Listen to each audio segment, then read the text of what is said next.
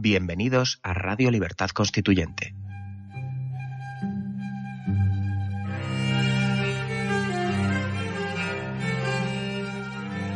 Están escuchando Radio Libertad Constituyente con don Antonio García Trevijano.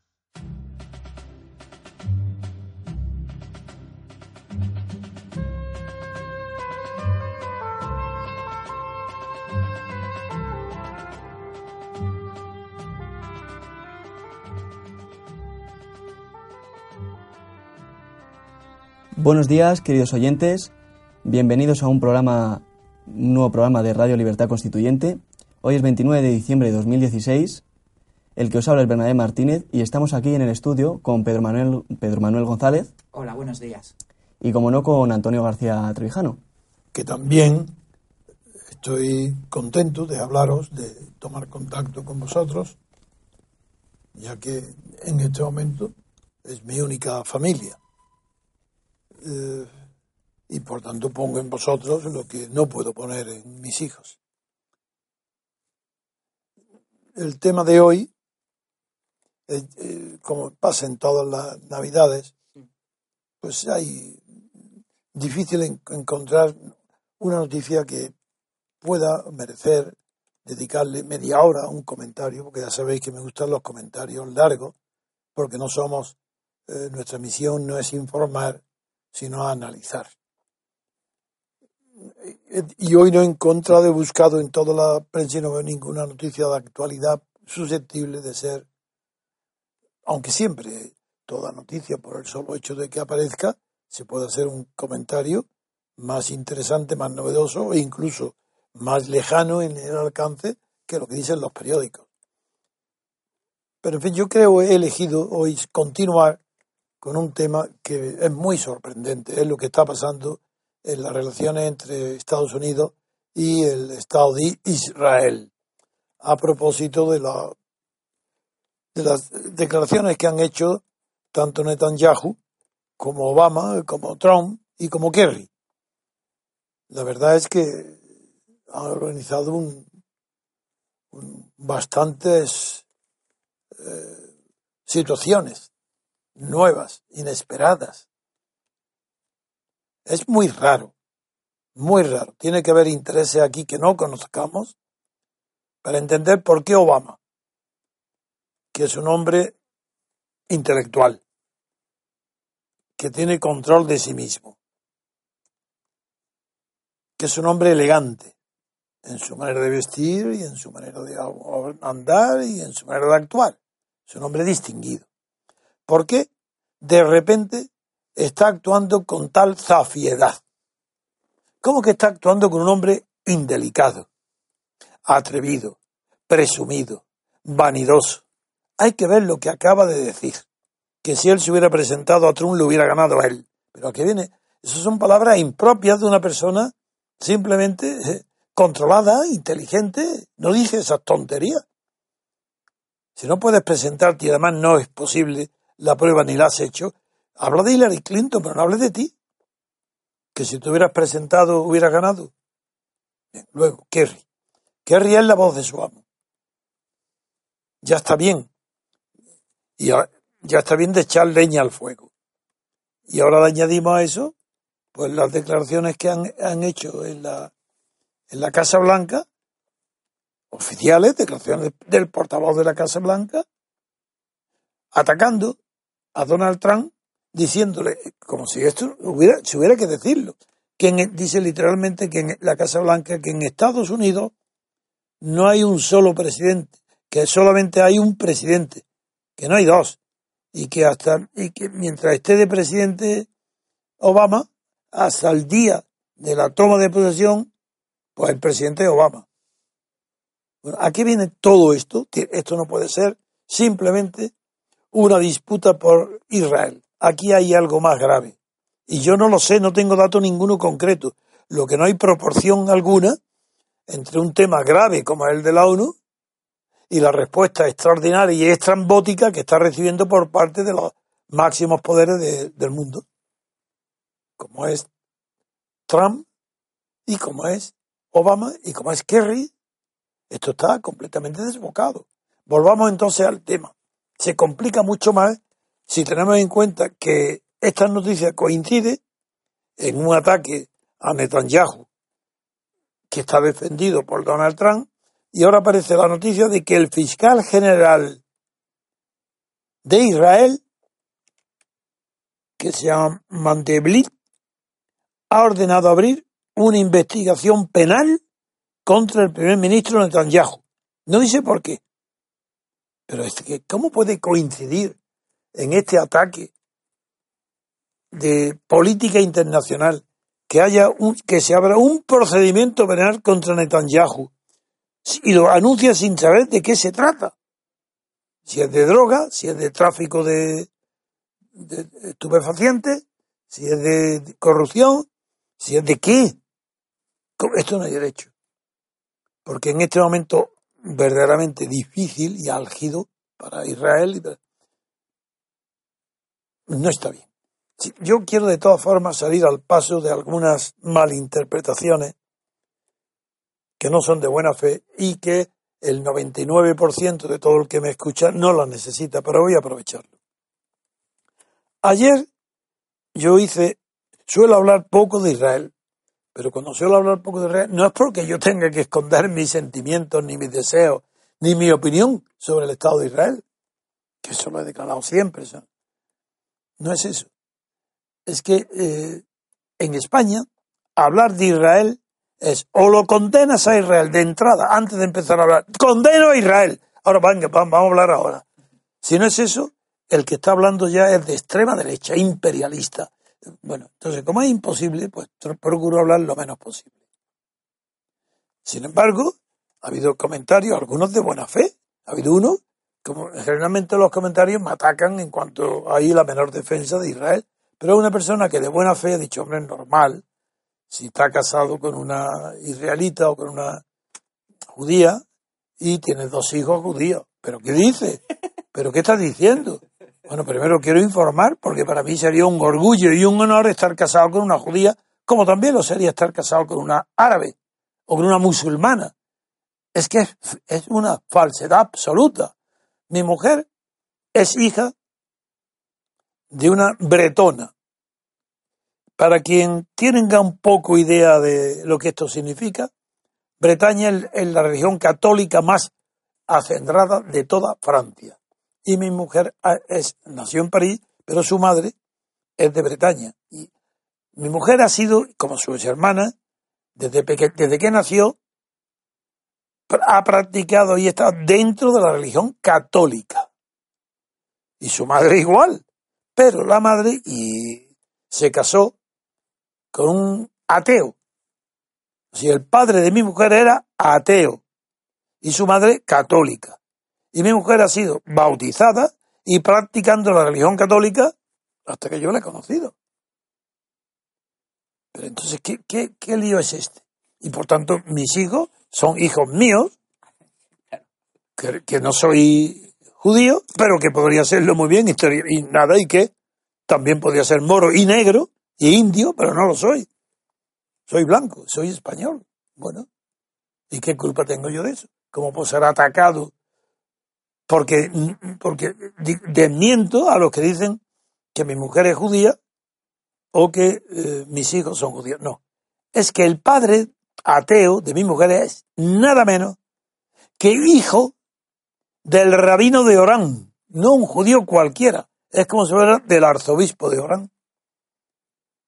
Un hombre intelectual, el apellido es Churaki, pariente directo del que ha sido tanto tiempo alcalde de Jerusalén, que yo no conozco ni a uno ni a otro, ni he tenido tratos con ellos.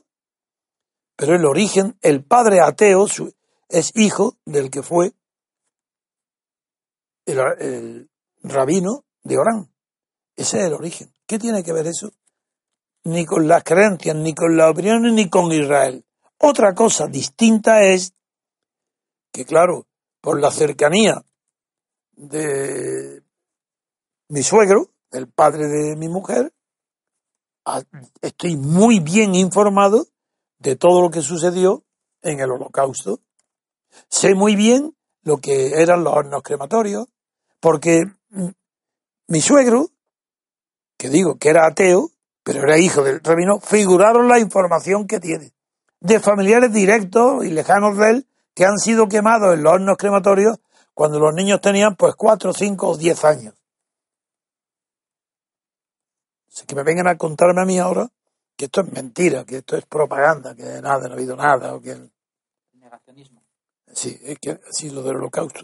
Por eso he dicho yo que eh, he atacado tan duramente a Pablo Iglesias diciendo que no tiene piedad, ni tiene alma, ni tiene corazón, que eso es una, es una máquina, una bestia.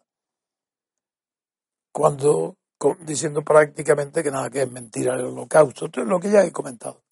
Quería esto salir al paso para que se sepa que cuando yo hablo de algo, antes he tenido la autocrítica de saber por qué tengo yo simpatía o antipatía. Porque estoy acostumbrado a tener esa autocontrol y ese conocimiento de dónde proceden mis opiniones y mis simpatías y mi antipatía. Dicho esto, voy a continuar y hablaré cada vez con más claridad. De momento no quiero salir, aquí no entra todavía el, tema de los asentamientos, eso vendrá después, enseguida. De momento es, ¿qué está sucediendo en el mundo para que Obama haya perdido el control de sí mismo y la educación? Simplemente la educación de un hombre esencialmente educado. ¿Por qué dice la tontería, la vulgaridad de que si él se hubiera presentado a las elecciones frente a Trump la habría ganado él? Pero aquí viene esto. Luego Trump, eh, Donald Trump, eh, ¿qué es lo que está haciendo de mal? Que por un lado, sabiendo que le quedan 20 días, que haya explorado, como se dice la palabra que está de moda ahora lo de explorar, que haya explorado, tanteado, que haya tanteado, que haya eh, eh, con el gobierno de Egipto, para que aplazara o suspendiera la condena a Israel hasta que él esté, lo de la ONU, hasta que él esté en funciones, eso me parece una, una precaución, una prevención, una prudencia que no, que no es condenable. Segundo, ¿por qué Obama, que le quedan ahora 20 días escasos para irse, es acusado por Netanyahu y apoyado en la acusación por Donald Trump, es acusado de haber no solo abstenido con lo cual ha permitido la votación contraria a Israel. No, no, no es eso, lo que se le acusa no. Es de haber maniobrado en la sombra ocultamente, pero Yahoo lo ha acusado directamente, ha maniobrado para obtener la condena de Israel. Este asunto es tan grave, tiene tan pocos antecedentes y las consecuencias pueden ser tan duras, no solo para Israel, sino también para los Estados Unidos, que aquí falta una explicación. Lo dije ayer y hoy lo digo más. tendremos que dentro de pocos aclararnos qué es lo que está pasando aquí. Porque qué es lo que está haciendo mal de Donald Trump, a quien se le echa la culpa de todo el mal que se le ocurre en el mundo. Hasta de la existencia del destino manifiesto. Debe ser él. Destino manifiesto, sí, aquel de que condenaba, entre otras cosas, a los incubos que eran los españoles.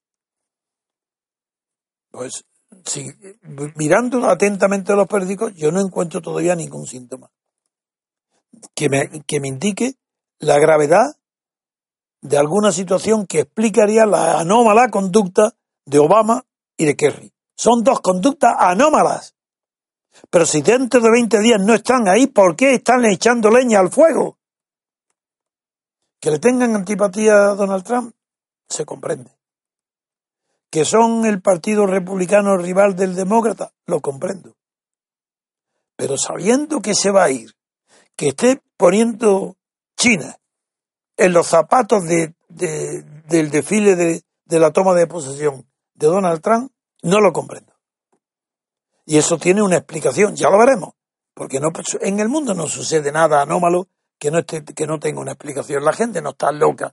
Obama nos ha vuelto loco está tratando de impedir que Donald Trump pueda aplicar tranquilamente las medidas de protección o de amistad o de mejor relación con Putin, eso en primer lugar. Y en segundo lugar ahora con Netanyahu. Pero es que lo de Putin, eso no se puede esconder más tiempo.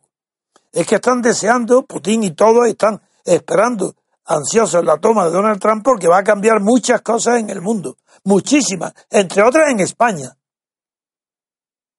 Sí, sí, porque en España ya no se va a poder decir que Putin es nuestro enemigo, porque va a ser el amigo de Estados Unidos. Y a quien están poniendo en ridículo a quien es a la O, a la UA, a la Unión Europea. Porque la Unión Europea es más papista que el Papa.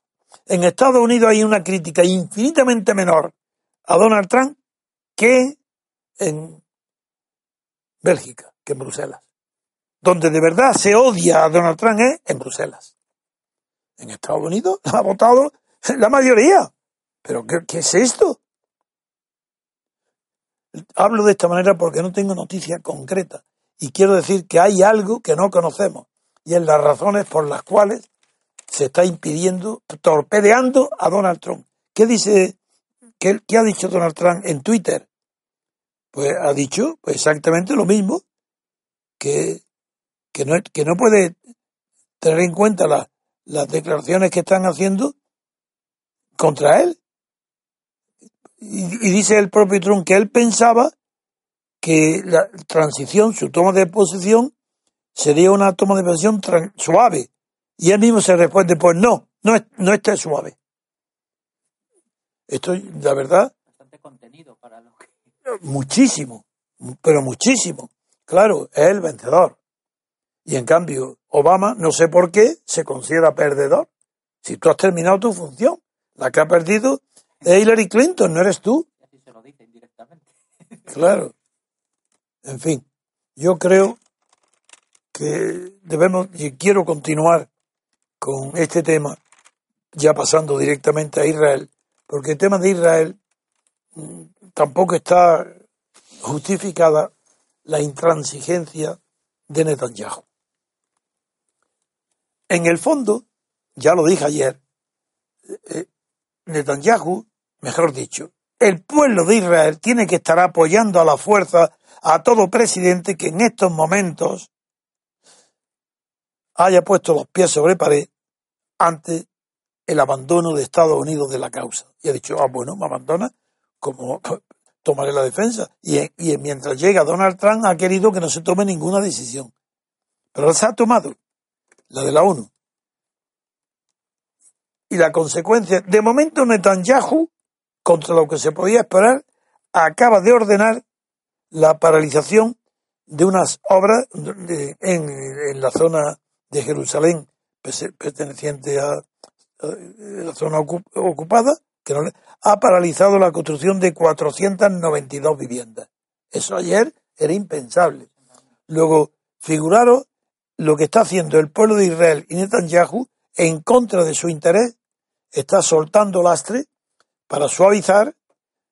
Quien, yo creo que esto lo ha hecho para favorecer a Trump, para decirle, aunque le está agradeciendo lo que hace, Dice, pero yo voy a contener esto para darte más oportunidades. Sí, darle, darle por lo menos la elegancia de que ver que no se está aprovechando de Trump para imponer con dureza la expansión en la construcción de los nuevos edificios en Jerusalén. Eso por un lado. Y por otro lado está la reacción furibunda, eso sí que es, es explicable, de los que están viviendo y ocupando la zona de Jerusalén donde se están construyendo los asentamientos. Bueno, esto también viene en el periódico unas reacciones estrambóticas, como ahí son tan religiosos que creen, porque hay unas declaraciones de los colonos judíos en Cisjordania, en Cisjordania, que rechazan la resolución del Consejo de la ONU, eso se esperaba, contra los asentamientos, y confían en que la presidencia de Trump deje sin efecto a la resolución de la ONU. Y aquí viene que estos colonos declaran, entre comillas, dice el periódico, Dios nos dio esta tierra. La ONU no nos la puede quitar. ahí se ve ya la extravagancia. Dios no le ha dado esa tierra. Esa tierra la ha ocupado y la ha ocupado ilegalmente eh, Netanyahu, el gobierno israelita, como una protección, precaución, amenaza, arma de negociación o apoderamiento definitivo porque la otra parte, que es el Estado palestino, no cumple la obligación de respetar el Estado de Israel y no bombardearlo ni hacer atentados permanentemente. Eso es lo que yo dije ayer y lo repito hoy. Eso no es tener ocupar una posición a priori a favor de Israel. Escribo, muy bien, Israel ha ganado tres guerras. Este es mi, el resumen de lo de ayer es, primero, a Israel es la ONU la que le ha dado ese, ese Estado como propio. Segundo, ha ganado tres guerras y el mundo entero se le revuelve en contra y le obliga a devolver los territorios ocupados. Algunos lo ha conservado, pero pocos, comparado con lo que conquistó. Eso no lo ha, eso no lo ha hecho nadie nunca en el mundo. El derecho de conquista de una guerra, eso ha sido y sigue estando reconocido en el mundo entero. Pero en Israel no. Bien, eso es lo que dije ayer. Y hoy la novedad es que Netanyahu parece ceder, al menos no está echando leña al fuego para favorecer mayor tranquilidad en la toma de posición de Trump. Y este, insisto, que lo que quería es explicar bien este motivo, que es verdad que siento mucho más simpatía por el Estado de Israel que por el Estado palestino, pero no tiene nada que ver ni con israelitas ni con palestinos, es que es democrático y el palestino no. Segundo, que el terrorismo árabe no ha desaparecido del Estado palestino que ataca al Estado de Israel. Entonces lo defiendo. Pero si me presentan cualquier causa del mundo árabe, la defiendo exactamente con la misma pasión que Israel, si es una causa que merece la pena ser defendida. Así que no se confunda nadie. A mí no me importa en absoluto condenar a Israel si hay motivo para ello. ¿Pero para qué? ¿Para dar gusto a la socialdemocracia europea? que vive de la condena a Israel. ¿Por qué? Porque tiene un complejo de culpabilidad alemán que se llama el holocausto. Y entonces no tienen más remedio ahora que estar favoreciendo completamente al mundo árabe, no se atreven a parar la inmigración porque no quieren ser atacados o que les digan que son nazis. Y por esa razón, pues no, no, no vayan a, disgustar con la protección a Israel, no vayan a descontar al mundo árabe. Es un, no tienen seguridad en sí mismos. Ahí, eso, ahí es enfermizo. No hay claridad. Mucho decir, no, no, si yo no soy antijudío, soy antisionista, ¿no? Es que eso, además no saben ni lo que es sionismo. Ni, si, la gente cree que sionismo significa imperialismo. No, no, y sionismo y judaísmo es lo mismo. Se llamaban así. En fin, la verdad es que no, no encuentro una justificación para lo que está haciendo Obama. Y estoy deseando que pase este tiempo ya y que tome posesión Trump. No le perdonan haber ganado. Y claro que es el establecimiento, cuidado. Es el establecimiento el que no perdona que nadie llegue a la presidencia sin pertenecer a ese establecimiento, a lo políticamente correcto, a lo bien visto. Bien, pues nada más. Bien, queridos oyentes, vamos con una pequeña pausa. Si conoces a don Antonio García Trevijano y escuchas nuestra radio frecuentemente, es importante que te asocies al MCRC.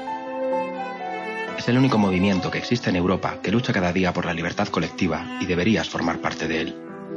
De esta forma disfrutarás de nuestro boletín para asociados con toda la información del movimiento y estarás al día de todas las noticias y eventos que realicemos. Si quieres, puedes colaborar con una cuota voluntaria que puedes pagar de la forma que te resulte más cómoda. Es muy fácil. Entra en www.mcrc.es y rellena la hoja de afiliación. Cada vez somos más y queremos contar contigo.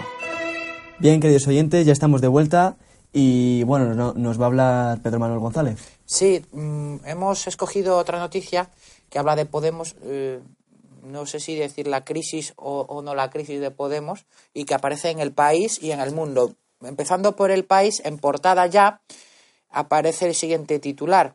Podemos se parte en dos en la votación para relevar a un cargo afín a Errejón. José Manuel López. Tenemos que entrar en una dinámica diferente.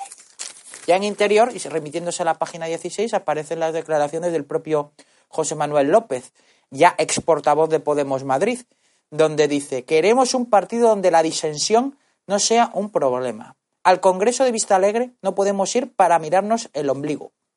Comparto la carta de Pablo. La clave es hacer lo que decimos. Tenemos que ser capaces de gestionar la pluralidad interna. Y luego, en otro titular a pie de página, dice lo siguiente. Iglesias pide perdón a las bases.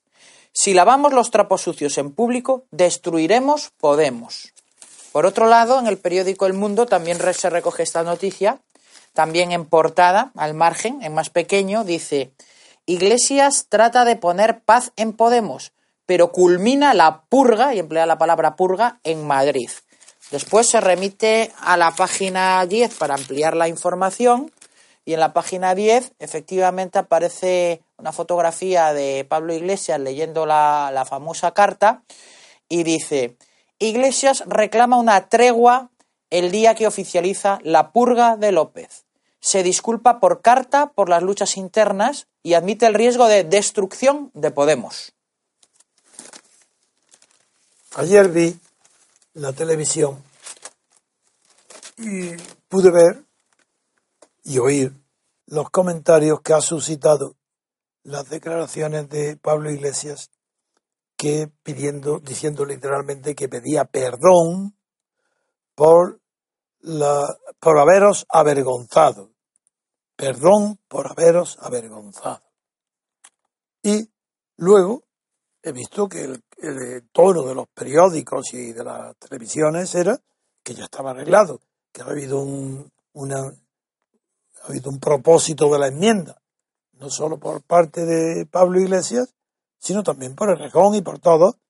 Y esto se culmina hoy con las palabras que aparecen en el periódico que ha leído en primer lugar Pedro, el país, que dice, Iglesias pide perdón a las bases dice, si lavamos los trapos sucios en público, destruiremos Podemos. Merece la pena, porque esto sí que es un tema político y serio. No es serio Pablo Iglesias, pero son serios 5 millones de votantes de Podemos. Y en, en respeto a esos votantes, le voy a dedicar cada vez más espacio al análisis político, verdadero, filosófico, de lo que significa Podemos. No, no lo que signifique Pablo Iglesias ni Rejón sobre todo Pablo Iglesias, no es nada, no vale nada ni tiene formación de nada, pero todas las acciones políticas tienen un significado que trasciende las intenciones del protagonista.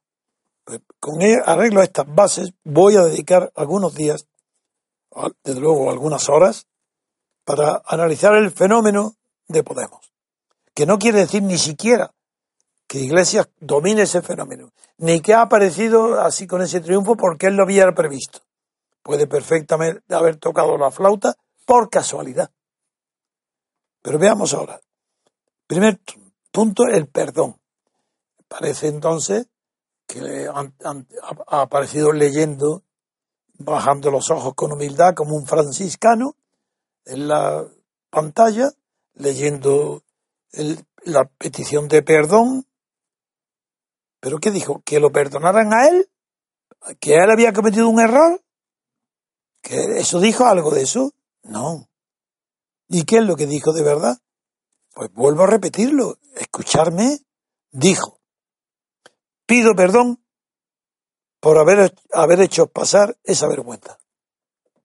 Él no pasó vergüenza ninguna, porque él no está arrepentido de lo que dice, él no considera que eso es vergonzoso, pero le pide perdón a ellos, a los militantes, a la gente que lo sigue, diciendo vosotros no estáis acostumbrados a la verdad, bueno, pues yo os pido perdón de que os hayáis avergonzado vosotros, no yo, yo no estoy arrepentido de nada, pero tengo la generosidad de pedir perdón, porque vosotros no estáis preparados y habéis creído que esto es anormal, pues os pido perdón porque habéis sentido vergüenza. Ese es Pablo Iglesias. Casi religioso eso. Sí, sí, Kierkegaard, que decía que, que cuidado con confesarse ¿Por qué cometer el pecado dos veces? Uno cuando lo hace y otro cuando lo recuerda. Así que cuidado. Pero en fin, voy a seguir con el análisis este, que no es la persona de Pablo Iglesias, es qué significan en la política estas declaraciones donde se está rozando siempre la psicología, la humillación, la vergüenza, la soberbia, y esto hay que saberlo. ¿Qué dice, si dice el PP que los trapos sucios hay que lavarlos en casa, dirá, naturalmente, toda su clientela está basada en ese, esa norma de la hipocresía social que los trapos sucios se lavan en casa. Esto procede, esto no, no es un, todos los refranes y todos los dichos que expresan una verdad popular proceden de alguna época y de algún lugar. Esto de los trapos sucios procede de las familias pobres. Las familias pobres, los arrabales, no tenían tendederos, ni patios, ni azoteas para colgar la ropa que han lavado. Y la ropa sucia, pues los pobres tienen que lavarla fuera de casa. Entonces a los ricos se les ha enseñado que los trapos sucios no se lavan fuera de casa. Esa frase es la que emplea Iglesia, palabra de un rico, que en su inconsciente utiliza refranes de rico para decir que no, ¿cómo que no se lavan?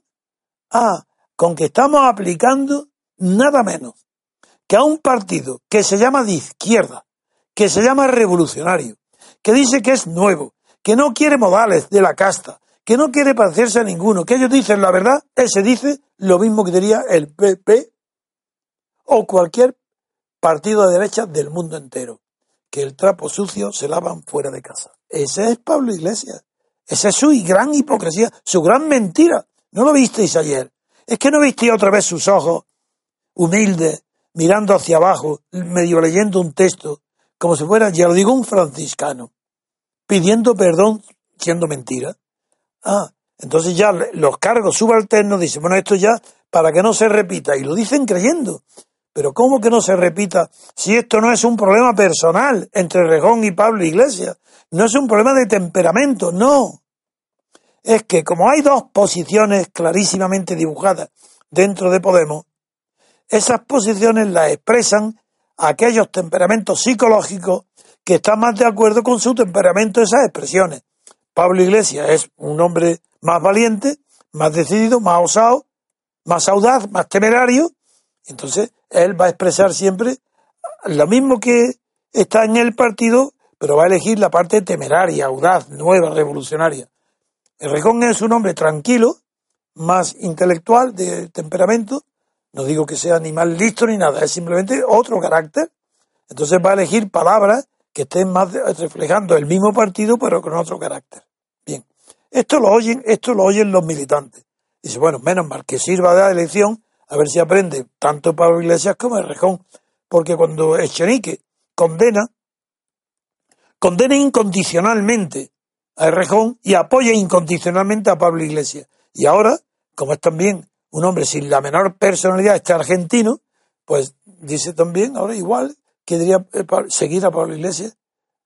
Ahora le da, él no, él no pide perdón, pero dice, sí, esto hay que olvidar, perdonar. Y se está fingiendo en el partido y en los medios de comunicación, en la prensa, una colosal mentira. Ya lo veréis.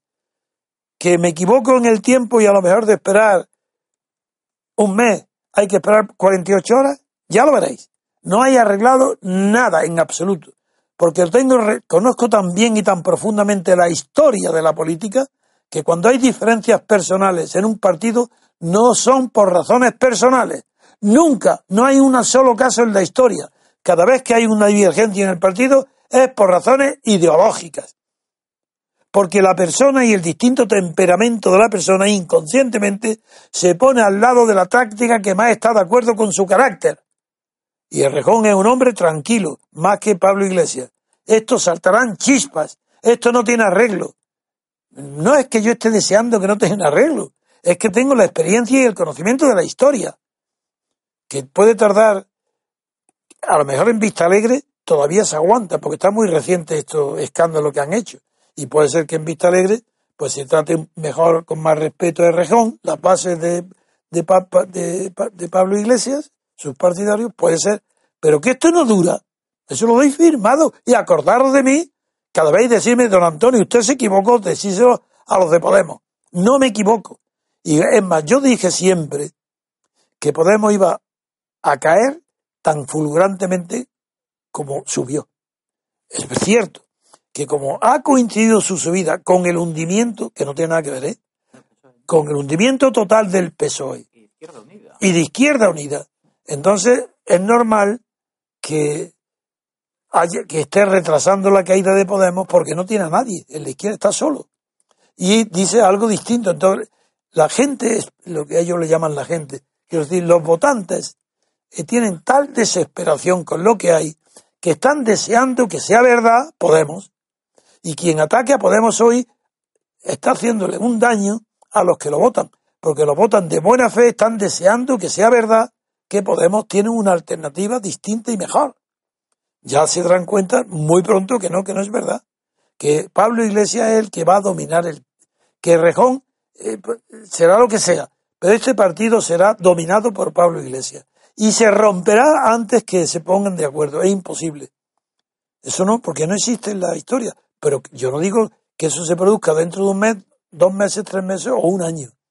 Pero que este partido no resiste la división interna si se acerca al poder, pero no queréis que os recuerde que es Pablo Iglesias el que destroza al partido cuando tiene en su, en su mano estar en la televisión hablando y dejen ridículo a Sánchez perdonándole la vida, nombrándolo presidente, pero no dais cuenta que es un loco, que no tiene absolutamente control ninguno de sí mismo, y le imponen una regla diciendo tú tienes que decir esto y lo dice, pide perdón y lo pide, pero ¿qué líder va a pedir perdón en contra del día anterior de lo que ha dicho. Nadie. Él es un actor de teatro y malo, porque se le ve el plumero cada día. Pero es un actor de teatro. El Rejón no. El Rejón es un hombre eh, más normal, más tranquilo.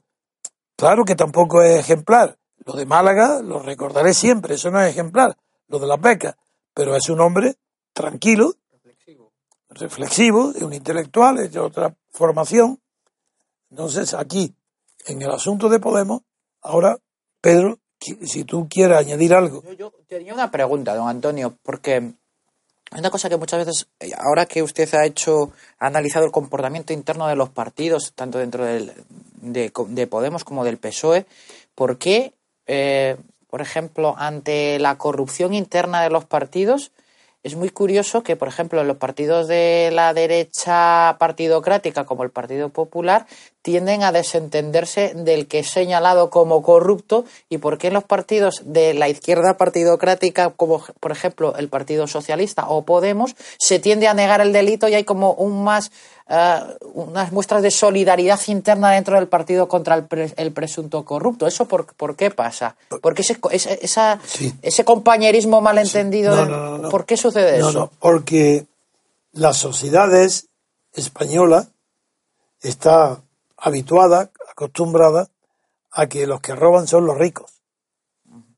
Que el pobre no roba. Es que los que, los que roban son los que tienen dinero. Para tener más y tenerlo de una manera más rápida. Entonces tiene que utilizar la política para enriquecerse más. Mientras que la idea, la propaganda y la esencia del PSOE, del Partido Comunista, de Podemos, es toda la contraria. Por eso, en Cataluña está la corrupción tan admitida en Impuyol como en España en el PP.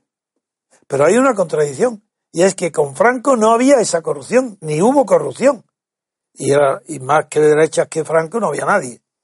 Pero no hubo corrupción. Ahora, en el PP hay corrupción, no es que lo confiesen, pero les cuesta menos trabajo confesarlo que al PSOE, que niega la corrupción a pesar de que están cogidos con las manos en la masa de, caudales.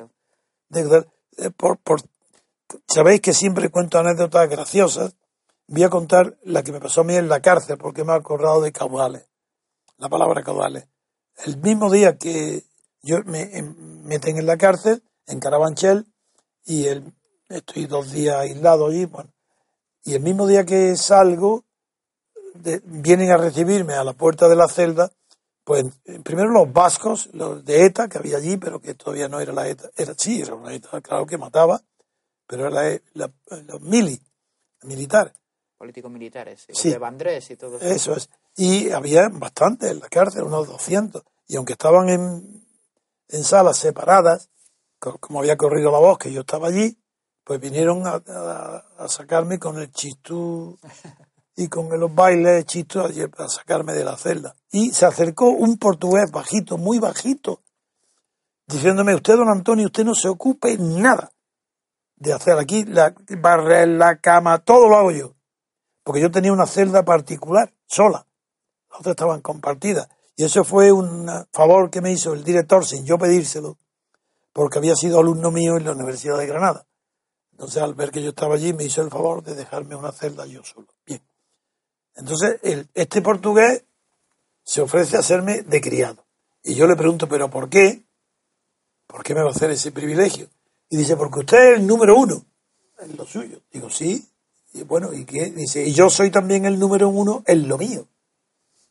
Y, lo, y le pregunté, ¿y lo suyo qué es? Y me dice, tranquilamente, lo mío es caudales. Abrir las cajas. Abrir cajas de caudales. Por eso me he acordado de que de que la izquierda, el PSOE, izquierda social, cuando roba, es caudales. Es que abren la caja de caudales y se la llevan, como pasó con el gobierno donde estaban eh, los fondos de reptiles y se los llevaban los ministros directamente, caudales, robaban las cajas de caudales. Mientras que el PSOE no, el PSOE es la influencia, el contrato. La... Sí, pero eso es, es, curioso el comportamiento. Por ejemplo, el caso de Bárcenas, todo el mundo dice, no, es que este no tiene nada que ver con nosotros y lo intentan como aislar. Exactamente. Mientras que en, los casos de los seres de Andalucía, al revés, hay una muestra de solidaridad pues o la acompañan hasta, hasta la puerta de, de la cárcel. porque ellos, como son de izquierda, no quieren decir que la izquierda roba. Pero que lo que lo que pasa, lo que ocultan es que no son de izquierda, es que ellos son de derecha. Entonces roban igual que la derecha. En cambio es verdad que el Partido Comunista robaba, robaba menos, pero también robaba, pero menos. Y Podemos ahora, por un, por un lado, roba, antes de estar en el poder ya están cogiendo dinero ilícito. Pero ahora lo que hay dos cosas. Por un lado, en la declaración de, de Iglesias diciendo que los trapos sucios se lavan fuera de dentro de casa, dentro de casa que no se lavan fuera que ya explicó el origen popular de la frase, y segundo, que eso es una hipocresía. Ese, ese aspecto sí que conviene la pena analizar, porque dentro de la tolerancia, en, las discusiones sobre la tolerancia, las que tuvieron en su tiempo Erasmo y Lutero, que, que ahora está de moda porque es el centenario y se habla mucho de Lutero, pues la tolerancia no solamente era el tema de las religiones y el tema de la tolerancia con ciertos comportamientos, sino la tolerancia ante la, eh, ante la maldad. ¿Se debe tolerar o no se debe tolerar la maldad? Y ese tema que estuvo muy de moda, hoy está también planteado la tolerancia. Eh, ya sabéis que mi pensamiento es antitolerante, porque considero que la tolerancia es una manera de, eh, de, de perpetuar un vicio. La tolerancia perpetúa el vicio. Y la tolerancia no... no se confunde con el respeto mucho. Mm, claro, claro, es que la, la democracia excluye la tolerancia. Y eso ya lo decía Montesquieu. Montesquieu en, una, en un artículo corto, una, que, que está publicado en sus obras como principio, explica eso, que la tolerancia no es propia de los tiempos modernos, que los tiempos modernos tiene que ver respeto, y no, porque en la tolerancia siempre hay un tolerante y un tolerado, hay una diferencia, hay una perdonavidas. El tolerante es un perdonavidas. Y este perdonavidas ha sido la actuación que ha tenido Pablo Iglesias. Exacto. Ha sido perdonavidas. Cuando ha pedido perdón, de lo que había, estaba en realidad perdonando de vida a los que les pedía perdón. Ese es, y ese es el conocimiento de la psicología que yo lo claro que lo he estudiado y quien lo puso muy de manifiesto esto fue Kierkegaard en los estudios tan profundos que él tiene de psicología a propósito del pecado, del arrepentimiento, de la tolerancia. Bien, entonces eh, vamos a pasar a otra noticia después de esto, eh, después de lo que hemos examinado. Pedro, y, tú tienes ahí una noticia referente al Tribunal Constitucional, no sí. Sé, ¿no? Sí, sí, eso es. Bien, pues queridos oyentes, enseguida volvemos.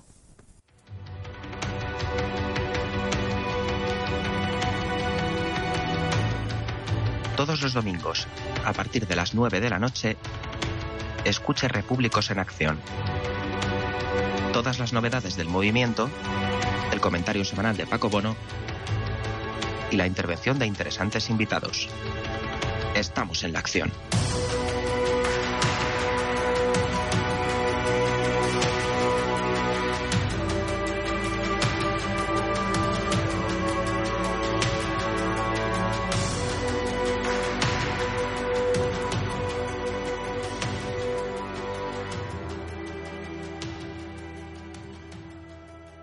Ya estamos de vuelta, querido- queridos oyentes. Eh, tiene la palabra Pedro Manuel González. Sí, bueno, pues yo como cuando suelo venir traigo algunas noticias eh, de, del ámbito judicial o, o jurídico, eh, me ha llamado la atención una que aparecía en el diario público, aunque no sea un diario que habitualmente analicemos aquí sus noticias, eh, pero es que es el único que trata de la futura renovación de magistrados del Tribunal Constitucional, concretamente de los cuatro que corresponden de designación al Senado.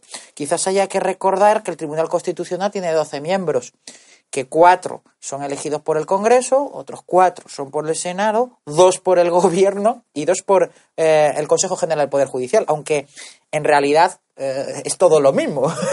es una manera de separar funcionalmente lo que tiene una denominación de un mismo poder. Es el Tribunal Constitucional. Sí, eso es. Conviene, en- ahí en la noticia es esa, ¿no? Sí, bueno, que van a renovarlo y que en la noticia en concreta es que el PP y el PSOE están manteniendo conversaciones sobre el reparto de jueces. Y así de claro lo dice la noticia, ¿eh? El reparto de cromos. El reparto de cromos, sí. Eh, de hecho, se baraja la posibilidad, dice esta noticia, de adjudicarse los puestos a medias. Como hay que renovar cuatro, dos para el PP Sí. y dos para el PSOE por la, la mayoría absoluta que ostenta en el Senado. Nuestro deber es recordar, somos juristas, conocemos de lo que hablamos, y nuestro deber es recordar a todos los que nos oigan que el Tribunal Constitucional no es un tribunal judicial, no pertenece a la jurisdicción, es un tribunal político, designado por razones políticas y con finalidades políticas.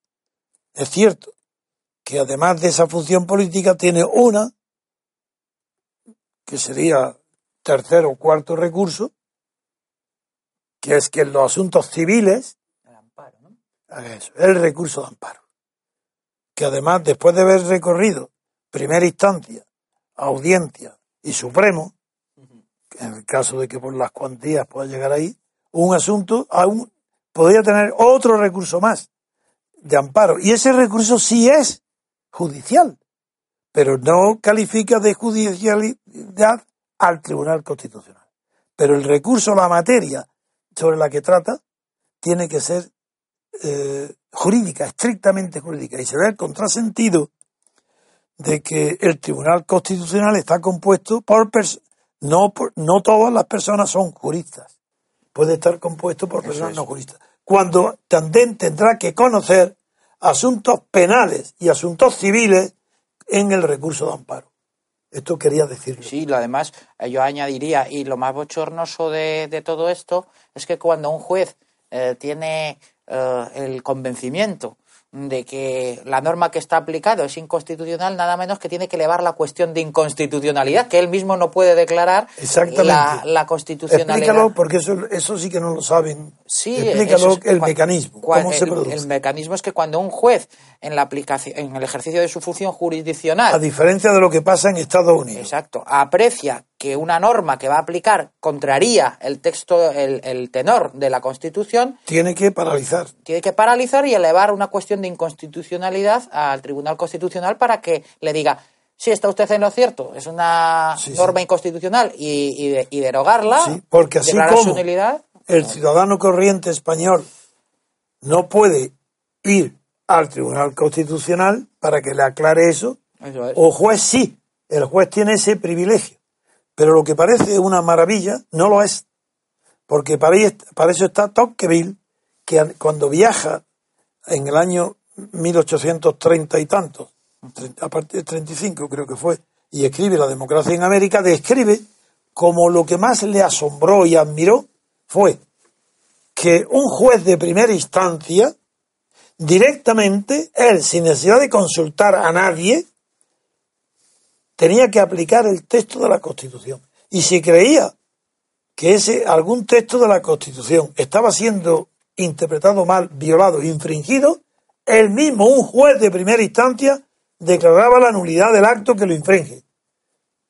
Eso es una maravilla tan grande. ¿Qué tiene que ver con España? Cero, cero, cero y cero. España no es. Se dice que todos los estados son de derecho.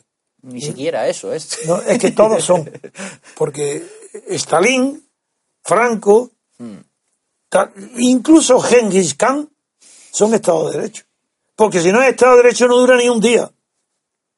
porque no es la policía, no es la que garantiza el cumplimiento de las leyes. Eso es una interpretación muy mala de Bonmol. De, que Bonmol lo que No, decía fue- era la limitación del Estado policía, ¿no? Eso es. era lo que... no, lo que no es que no, pero no, fue. Él lo que hizo Moll, lo que hizo fue calificar al Estado no policíaco en Estado, Estado de de Derecho. derecho, exacto. Pero ahí, bueno, fue una calificación que no estaba muy mal, pero bien.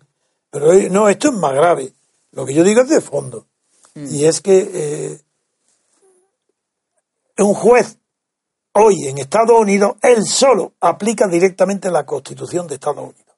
Y si un juez de primera instancia ve que un cliente, un abogado, está aplicando mal, lo suspende. Y pierde el pleito porque lo decide el juez. Y el que no esté de acuerdo, pues que Recurra. recurra. ¿Recurra a dónde? A la segunda instancia, a la audiencia, por ejemplo. O hasta el Supremo. Y la, y la audiencia tiene que resolverlo. Y si lo pierde y el otro sigue existiendo, llegará entonces al Supremo. Y en el Supremo ya dice la última palabra sobre la constitucionalidad o no de una ley aplicada. Pero no, en España eso no es. En España es ¿cuántos, cuántas consultas habrá habido en los 40 años que lleva la Constitución, o cerca de 40, los 38 años, cuántas consultas habrá elevado un juez al Tribunal Constitucional para que le aclare si una ley que le ha sido alegada por el abogado en, en el tribunal, si es o no constitucional. Pues a lo mejor no ha pasado de cinco veces en 30 años o en 48 años. ¿Tú conoces algo, Pedro? A mí me ha pasado una vez. Anda, pues mira, qué maravilla. A mí me pasó con un juez de lo social, eh, precisamente con el tema de la reforma laboral del Partido Popular. Al Ah, aplicar sí. una indemnización, entendía el magistrado que, que, supo- que era discriminatorio eh, a un señor que había generado unos derechos con una antigüedad del año se- sesenta y tantos que llevaba trabajando, que no se le computara la antigüedad a efectos de indemnización con la, con la antigua ley. Pero, ¿qué hizo el Tribunal Constitucional? Fuera. De acuerdo. Sí, se lo Entonces- sí. Otra observación que hay que hacer para divulgar, difundir y que todos nuestros oyentes y, y el que no nos conozca, otros que nos copien sin decirlo, para extender la cultura política hay que también decir y saber que el Tribunal Constitucionalista es político. No es que no pertenezca a la jurisdicción, es que es de orden político. un filtro último que está ahí. Y este Tribunal Constitucional, como no está, no pertenece a la jurisdicción, esto lo inventó en Francia en la Revolución Francesa. Lo intentó muchas veces y no pudo conseguirlo el abate Sieyes, hasta que Napoleón le encargó un proyecto de Tribunal Constitucional al abate Sieyes, que después no lo hizo, lo hizo luego el abogado, ot- otro abogado, un jurista muy bueno. Pero el Tribunal Constitucional siempre ha sido sospechoso, como el Senado, el- donde en todos los países donde no son estados federales no tiene que haber Senado, porque el Senado es para, Sí. para igualar en los, en los estados federados que todos tengan la misma potencia. Y como tienen distintos números de habitantes, se ponen de acuerdo, como en Estados Unidos, para que cada estado nombre dos senadores. Lo mismo el que, está, que tiene millones que el que tenga habitantes que el que tenga muy pocos. Pero esto, y eso está muy bien. Pero el Tribunal Constitucional no tiene nada que ver con ese origen ni que el Senado ni nada. Entonces luego, el- los que han defendido después de la guerra del 14 el Tribunal Constitucional fue Kelsen, el austriaco Kelsen, que es el, el padre de toda la barbarie jurídica. Y lo digo a pesar de que hay algunos catedráticos de derecho muy honestos y que son kelsenianos. En España se conoció muy bien a Kelsen porque en la Universidad Española tradujeron y pusieron en los textos a Radbruch, que era un discípulo eminente de Kelsen. Y, pero Kelsen es un positivista, es, es decir, para él no existe más norma. Él confunde el derecho, Kelsen confunde eh, el, el derecho con ley. Para él la ley. Lo que hay hoy en el mundo europeo es kelsenismo puro, no hay más que leyes y leyes y leyes y leyes. Pues nosotros Ah, somos esmitianos, ¿no? Ah, claro, claro. Pero contra, contra Kelsen, que no admite ni conoce a fondo el derecho constitucional, ni en eso destacado nada, pues nosotros hemos seguido, a pesar de que posteriormente, después de la maravillosa obra que hizo Carl Smith en 1927 sobre la Constitución, la fue él el inventor de la teoría constitucional moderna, fue él.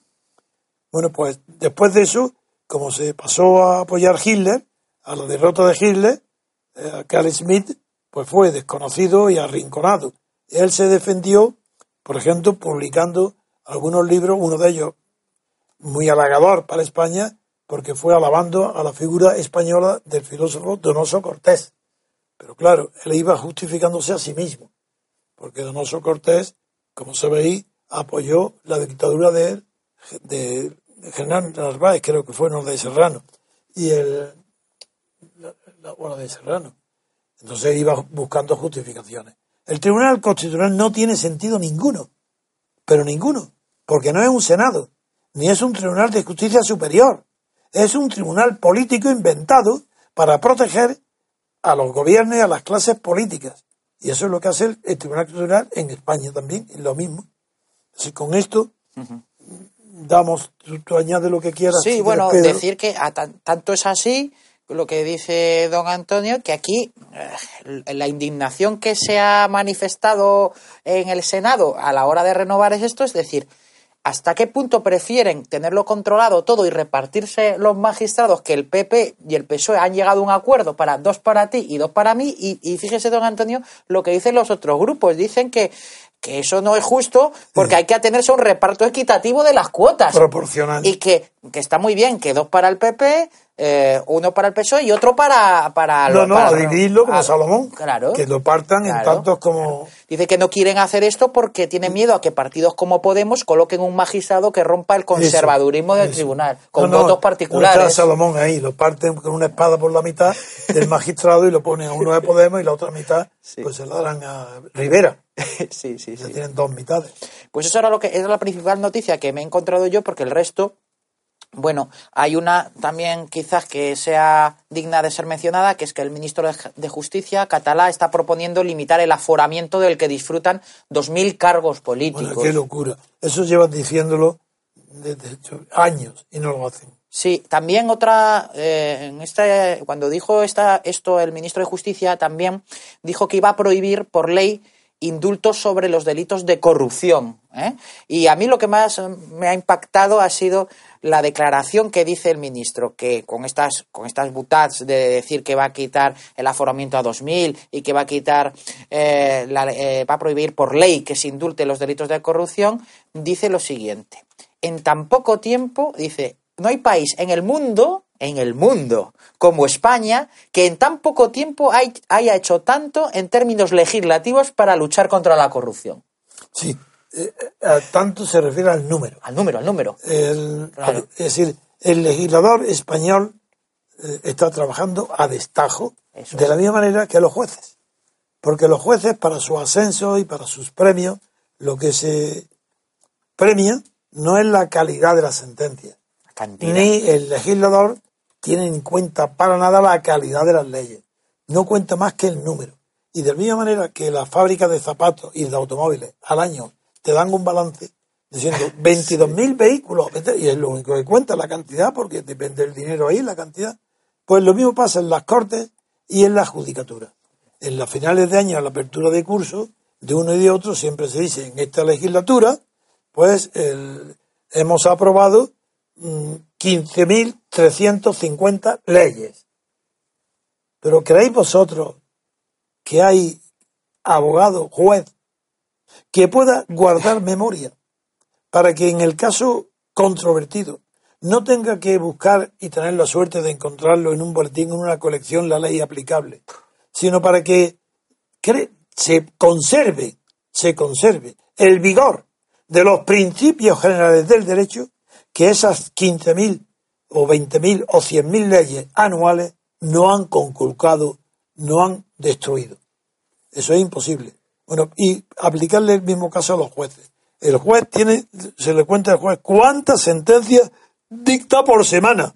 Y eso crea además corruptelas en los juzgados, porque, por ejemplo, en el contencioso administrativo, a mí me ha pasado hace poco de mm, eh, una persona que resulta sancionada varias veces por la misma administración por hechos que están conexos, y eso es una acumulación, ellos, para en su productividad mantener y subir la estadística de asuntos, niegan la acumulación y quieren que se mm, abran tantos procedimientos como, como sanciones son.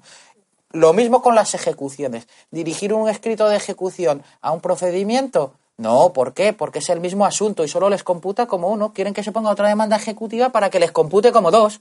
Y esta serie de corruptelas es para subir esa estadística judicial, ese, esa productividad.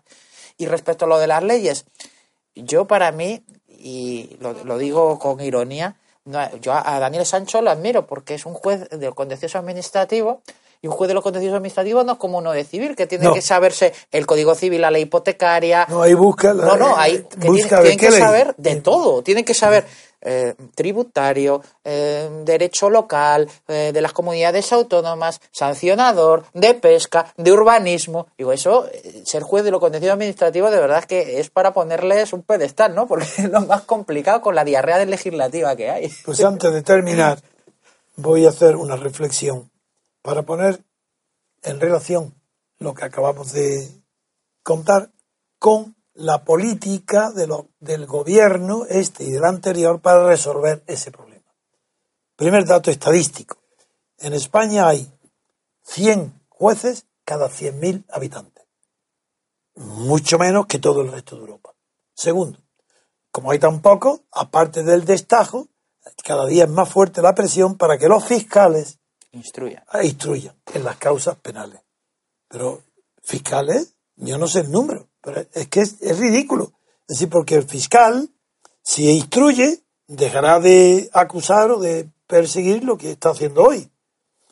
Si no se aumenta el número de fiscales, pues estamos igual. ¿Y por qué no numbre- aumenta el número de jueces? Porque no se pueden improvisar de repente hornadas, generaciones de jueces ni de fiscales. Bueno, eso es lo que creéis vosotros. En la transición fueron miles de abogados de tercera y cuarta y quinta fila, pero afiliados a algún partido estatal En lo social. y se metieron todos, jueces, lo social y en los jueces, la Carmena, por ejemplo, procede de ahí. Es decir, que esto es para que os deis cuenta la vaciedad y falsedad, que es cierto, es cierto lo de... Y segundo, ¿cómo va a tener un buen juez una dedicación plena e ir estudiando los asuntos el tiempo que requieran, si además de eso no tiene un buen sueldo? Imposible.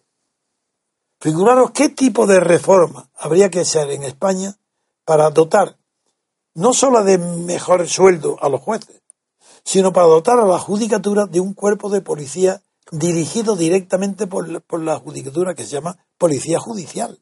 Porque ¿de qué sirve para un juez que sea independiente del gobierno cuando tiene que dictar una sentencia que perjudica al gobierno? Si la ejecución de la sentencia no depende ya del juez. Y la investigación.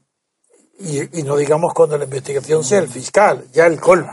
Entonces el gobierno investiga y da una policía al, al servicio de, de la, de la judicatura, un cuerpo de policía a las órdenes del gobierno, no del, no del juez. Eso es. Es decir, todo esto quiere decir que el sistema español es de lo peor, de lo peor que hay en toda Europa. Y que una reforma constitucional no, no va a arreglar nada. Nada. En estos temas no entrará. Van a entrar en qué quieren entrar. En lo que dicen, pues que el rey, pues que también sean las mujeres, sí. princesitas estas, pues que sean reinas, o rey, no reina, rey, que, que reinen ahí las mujeres, o las cámaras, que el Senado sea, pues como un Estado federal, que sea una cámara eh, como el equivalente al Senado, a ver si son capaces, y a ver si Cataluña es capaz de decir yo, al Senado mando dos, igual que La Rioja, otros dos, a ver si es que son capaces. O Madrid o... Madrid sí. Bueno, todo esto es, es una falsedad absoluta. El mundo del derecho español no está organizado con arreglo a principios jurídicos, ni siquiera a principios de racionalidad administrativa. Pues muchas gracias de habernos prestado otra vez una audiencia en estos días en que os apetece, más que escuchar la radio, viajar o estar con la familia. Y hasta mañana, amigos. Hasta mañana. Gracias por haber escuchado Radio Libertad Constituyente. No olviden visitar la parrilla de programación en la nueva página web del Movimiento de Ciudadanos hacia la República Constitucional, en la dirección www.mcrc.es. Radio Libertad Constituyente. La libertad viene en nuestra busca.